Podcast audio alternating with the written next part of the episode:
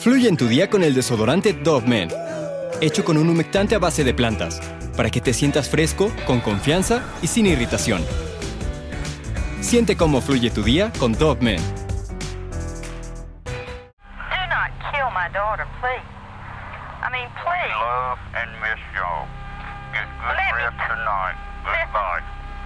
Wait a minute. Era el 31 de mayo del año de 1985. Todas las escuelas de Norteamérica estaban finalizando el año escolar y el verano estaba a la vuelta de la esquina en la bella ciudad de Lexington, en Carolina del Sur. La joven de 17 años de nombre Shari Smith se encontraba más que entusiasmada debido a que por fin había completado sus estudios y la graduación estaba a solo unos cuantos días.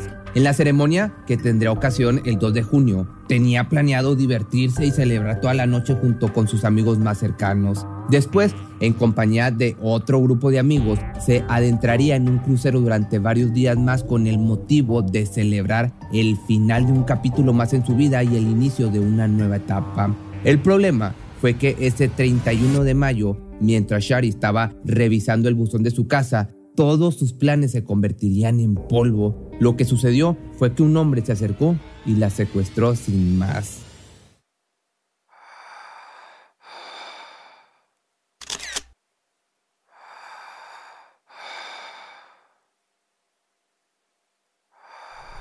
Pero vayamos por partes. Sharon Shari Faye Smith nació un 25 de junio del año del 67 en Columbia, Carolina del Sur, hija de Hilda y Robert Smith. Fue la consentida de una familia amorosa conformada también por su hermana mayor de nombre Dawn y un hermano menor de nombre Robert Jr.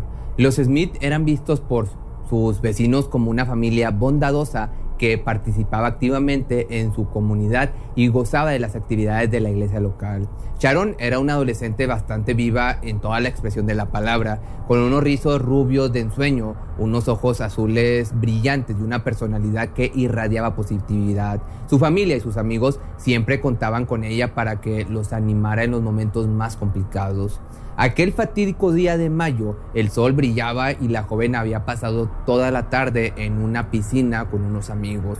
A eso de las 3.38 de la tarde, creyó que era la hora perfecta de regresar a casa. Para que te hagas una idea, para llegar a la casa de los Smith había que caminar unos 200 metros por un sendero que conectaba la autopista a la vivienda. El padre del adolescente, Bob, se asomó por la gran ventana principal de su oficina y vio a su hija entrando por el camino de tierra con su auto. Viendo que todo estaba bien y que Shari entraría a la casa en cuestión de unos cuantos minutos, regresó a su asiento a continuar con su trabajo. Luego de 10 minutos se percató que no había escuchado a la puerta ni a su hija, por lo que se preguntó por qué estaba tardando tanto. Al mirar de nuevo por la ventana, solo pudo observar el auto de su pequeña junto al buzón al final del sendero. Extrañado, Bob no pudo quitarse de la cabeza esa sensación de que algo no estaba del todo bien. Así salió de la casa y condujo hasta aquella escena.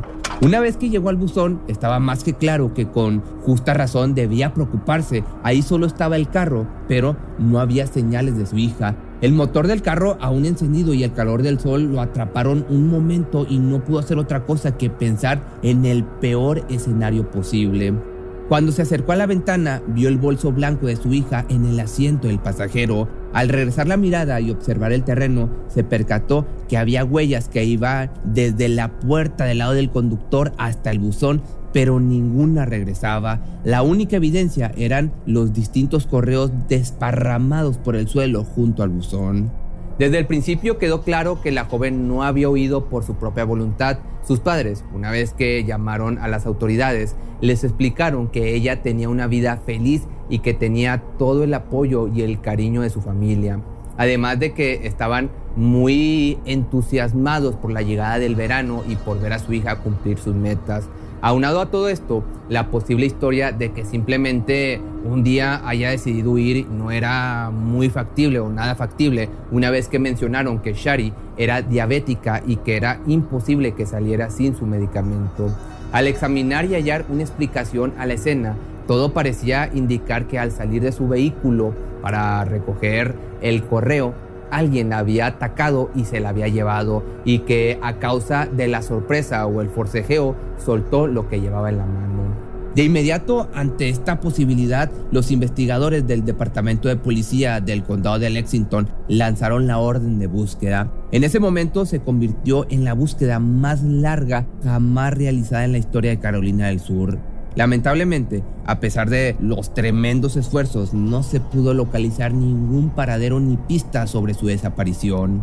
Por su parte, los Smith, pues si te puedes imaginar, estaban muertos de preocupación y aprovecharon la publicidad del caso y las cámaras de televisión para pedir al captor de su pequeña, quien quiera que fuera, que la dejara libre. Lo único que pudieron hacer fue esperar. Bob dijo ante las cámaras lo siguiente. Por primera vez en toda mi vida, como padre de familia y protector de la misma, me sentía sin control de lo que sucedía en casa. Lo inesperado es que solo dos días después de lo sucedido, en la noche del 2 de junio, la familia recibió una llamada telefónica que les puso la piel de gallina.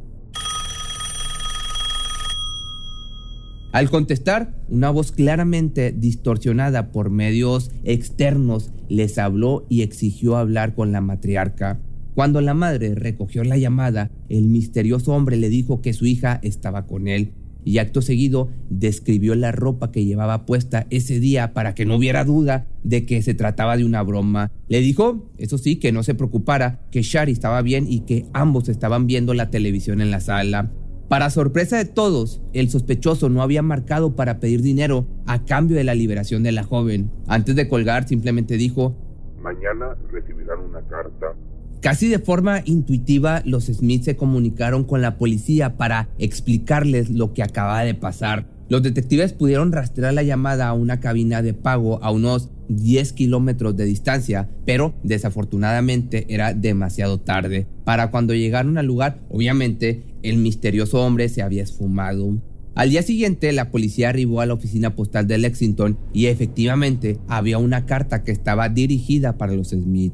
El mensaje escrito en casi dos hojas de un color amarillo tenía la caligrafía de Shari, pero lo inesperado y lo más enfermo es que hasta arriba de la primera página se podía leer Última voluntad y testamento. A lo largo y ancho de toda la carta, la joven enfatizaba a su familia lo mucho que los quería. También escribió que lo que estaba a punto de suceder no debía ser un impedimento en sus vidas y que tenían que vivir una vida feliz. Pero, sin lugar a duda, lo que los dejó helados fue que casi al final del mensaje ella pedía que en su funeral fuera enterrada en un ataúd cerrado. Así, acompañados de los oficiales, el primero en leer la misiva fue el padre de familia. Obviamente Bob estaba devastado, pero se rehusaba a perder toda esperanza de que en los próximos días su hija pudiera regresar a casa. La carta fue enviada al Laboratorio de Delitos de Carolina del Sur. Aquí sería examinada por un investigador forense de documentos en busca de pistas, por ejemplo, fibras, huellas dactilares o huellas de mano o cualquier discrepancia en la ortografía o la escritura. En menos de 24 horas de todo este drama, otra llamada entró a la residencia de la familia. Se trataba de la misma voz distorsionada. Esta vez, el hombre solamente se limitó a preguntar si habían recibido la carta y si confiaban en su palabra de que ella estaba bien, a lo que la madre solo pudo responder con tremenda sinceridad que no confiaba del todo porque no había escuchado la voz de Shari en todo este tiempo. El hombre simplemente colgó sin decir otra palabra. Esa misma noche los Smith recibieron otra llamada, una tercera, y esta era la peor de todas. Al descolgar el teléfono, al otro lado de la línea solamente escucharon. Shari es una parte de mi ahora, física, mental, emocional y espiritualmente. Nuestras almas son una hora. El captor de Shari, que en este momento era totalmente desconocido, se divertía jugando con la esperanza de la familia y eso lo hacía sentirse poderoso y en control de la situación, que evidentemente sí la tenía hasta este momento. De acuerdo con las opiniones de algunos detectives especializados, el misterioso delincuente probablemente tenía una vida infeliz con un trabajo poco remunerado que necesitaba darle un giro a su vida lo que definitivamente era una posibilidad es que debido a la poca suerte que tenía con las mujeres, había tomado por la fuerza a una joven inocente. La última llamada por parte del secuestrador se suscitó en la tarde del 5 de junio. En esa ocasión le dijo a Hilda, la madre de Shari, que escuchara atentamente sus instrucciones. Acto seguido, le dictó una serie de coordenadas y la locación exacta de un lugar desconocido. Luego terminó la llamada diciendo, Estamos esperando, Dios nos. Desafortunadamente lo que sigue es una pesadilla hecha realidad. Los investigadores siguieron las direcciones proporcionadas por el sospechoso y lo que encontraron ahí fue lo que nadie quería creer o lo que nadie quería ver. El cuerpo de Shari se localizaba exactamente en ese lugar, detrás de una casa de madera solitaria en el condado de Saluda, a más de 10 kilómetros de distancia de casa de los Smith. La autopsia reveló que la adolescente había perdido la vida aproximadamente cuatro días antes, es decir, que había sido asesinada 12 horas después de ser privada de su libertad.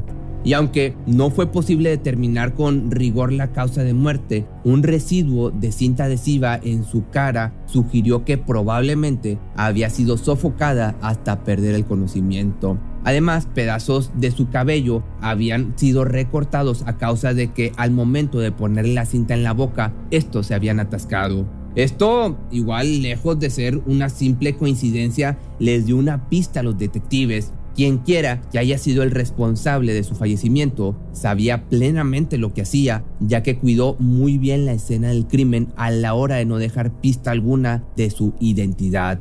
Debido al largo periodo de tiempo que el cuerpo de la joven permaneció en el exterior y expuesto a la intemperie, ninguna evidencia forense pudo ser recuperada. Era simplemente imposible determinar si había sido víctima de abuso. También se pudo deducir que el hombre al teléfono la había matado el primero de junio a eso de las 4.58, cuando llamó a la familia para confesar que Shari y él eran ahora una sola alma. Con toda esta información en mano, los agentes del FBI, John Douglas y Ron Walker, de la Unidad de Ciencias del Comportamiento, trataron de armar el rompecabezas y dar un perfil de este criminal. Como principio fundamental, fue catalogado dentro de los asesinos organizados, ya que era metódico y todo indicaba que se había tomado el tiempo para planear sus actos delictivos. Probablemente sería un hombre joven de unos 27 a 33 años y tal vez se trataba de alguien divorciado o con problemas maritales. Lo único de lo que los investigadores podían estar seguros era de que este no sería su último crimen. Pero, aun y cuando el cuerpo de Shari fue localizado, este matón seguía llamando a la casa de los Smith para seguir echando sal a la herida. El 6 de junio llamó de nuevo con la intención de hacerle saber que tenía en mente entregarse a las autoridades al día siguiente, pero que últimamente la idea de quitarse la vida lo estaba convenciendo más. Un día más tarde telefonió otra vez para describir la forma en la que había terminado con la vida de la joven, incluyendo la confesión de que se había aprovechado de ella. Le explicó a Dawn, la hermana mayor de la víctima, que dejó que Shari tomara sus propias decisiones con respecto a su muerte, como si de alguna manera justificara sus atroces acciones. Por ejemplo, la dejó elegir a qué hora perdería la vida. También le dio la opción de morir en un disparo, una sobredosis de una sustancia o de asfixia. Y antes de colgar el llamado, le dijo con un tono carente de toda emoción y a la vez yo diría que con un cinismo total. Dios estaba listo para aceptarla como un ángel. Lamentablemente las malas noticias volvieron a hacerse presente más pronto de lo que esperaron. Dos semanas luego de la terrible historia de Shari, el criminal volvió a atacar justo como el FBI estaba seguro que lo haría. Esta vez secuestró a Deborah May Helmick, una pequeñita de apenas 9 años, quien jugaba en el patio delantero de su pequeña casa en el condado de Richland, a 38 kilómetros de la casa de la primera víctima. Justo como la primera joven, Debra era una pequeña risueña de ojos azules y con unos cabellos dorados brillantes. Todo parecía indicar que la historia se volvía a repetir. El sospechoso volvió a utilizar el teléfono para burlarse de la desdichada familia y recordarles que él tenía el control de la situación. Los detectives, un paso ya adelante, idearon un plan para dar con este sujeto. Quien quiera que fuera el misterioso individuo, estaba claro que le encantaba la atención y lo más seguro es que se sintiera como todo un ingenio al poder eludir con éxito a, los investigadores. El plan consistía en hacer que los medios de comunicación dieran la mayor cobertura al funeral de Shari, esto con la intención de que, ya que el asesino se jactaba de ser más listo que los agentes, muy probablemente asistiría a la ceremonia simplemente para alimentarse la tristeza y los recuerdos de su víctima. Desafortunadamente, aunque parecía que todo saldría como lo previsto, este loco nunca apareció. Pero después de medianoche del 23 de junio, los Smith, pues ¿qué crees? Recibieron otra llamada como lo había hecho varias veces antes, trajo a Dios a la conversación. Encontró que jugar a ser Dios era particularmente satisfactorio y era lo que más le llenaba.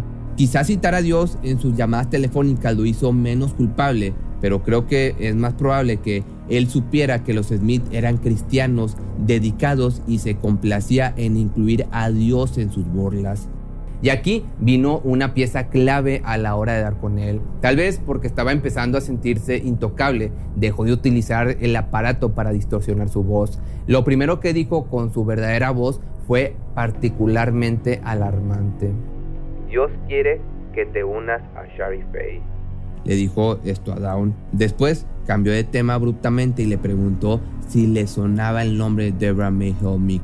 Luego de unos pocos segundos, Down respondió que sí, que se trataba de aquella niña desaparecida del condado de Richland.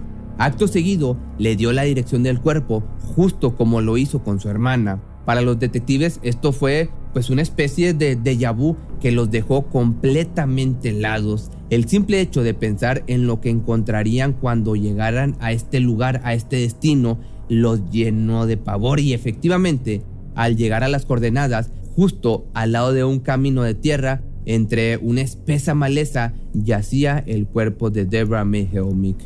Afortunadamente, su retorcida forma de divertirse estaba a punto de llegar a un fin y todo lo necesitado estaba en un pedazo de evidencia que tuvieron desde el principio del caso la última voluntad y testamento de Shari. Dado que la carta estaba escrita en papel de un blog de notas, no era solamente una hoja, había una buena posibilidad de que las cosas que el asesino había escrito en hojas anteriores de este blog pudiera haber dejado hendiduras o marcas en las hojas en las que Shari escribió su carta, por lo que el investigador forense Mickey Dawson se dio a la tarea de utilizar un aparato especializado para localizar más pistas.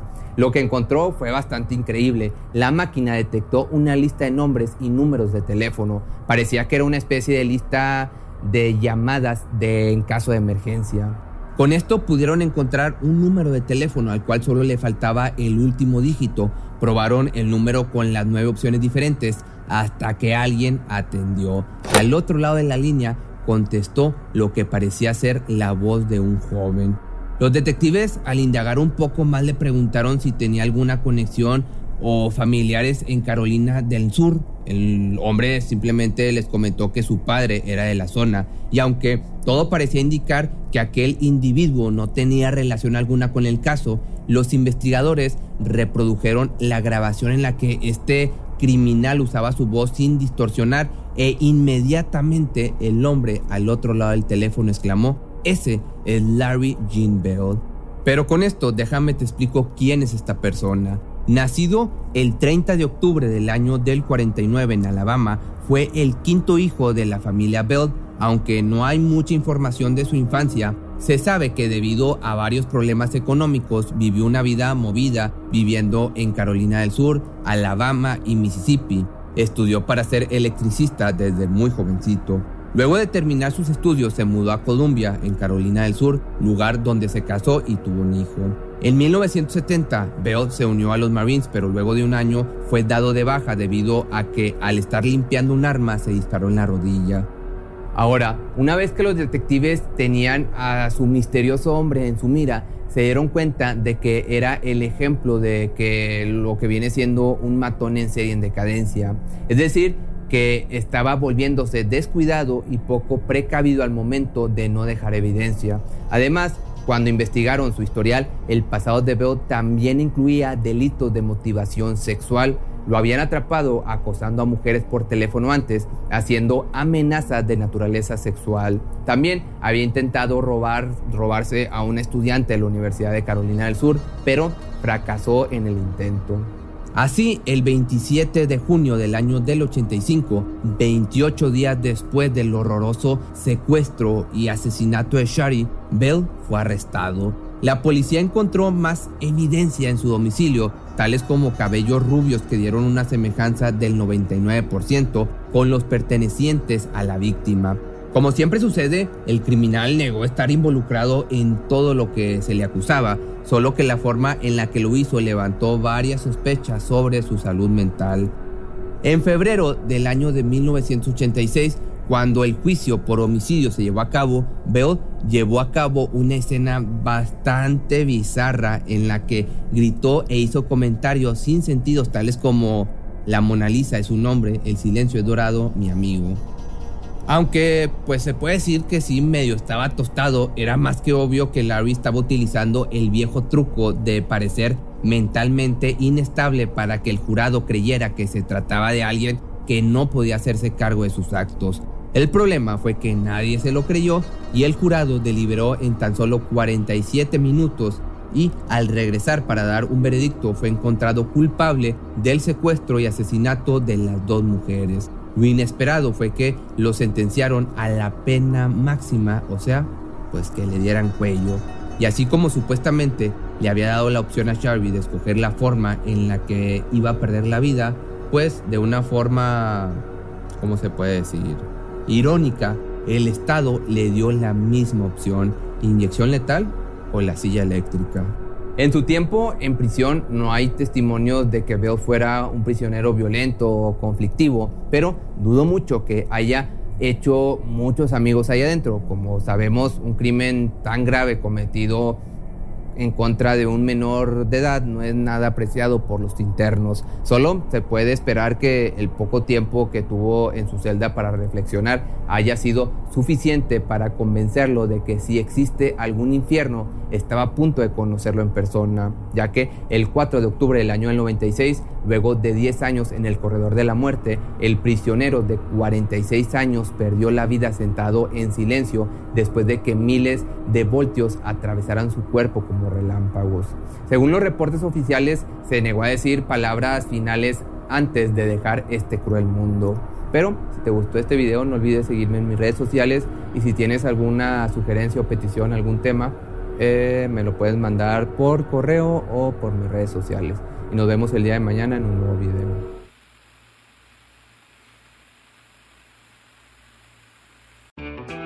Fluye en tu día con el desodorante Dove Men, hecho con un humectante a base de plantas, para que te sientas fresco, con confianza y sin irritación. Siente cómo fluye tu día con Dove Men. Cuando el tráfico te sube la presión, nada mejor que una buena canción. Cuando las noticias ocupen tu atención, enfócate en lo que te alegra el corazón. Y cuando te sientas mal, un buen médico te ayuda a sanar. Sabemos que mantener tu salud es tu prioridad, también es la nuestra en Kaiser Permanente, donde trabajamos juntos para cuidar de todo lo que tú eres. Kaiser Permanente, para todo lo que tú eres. Kaiser Foundation Health Plan of the Mid-Atlantic Stay Inc. 2101 East Jefferson Street, Rockville, Maryland 20852.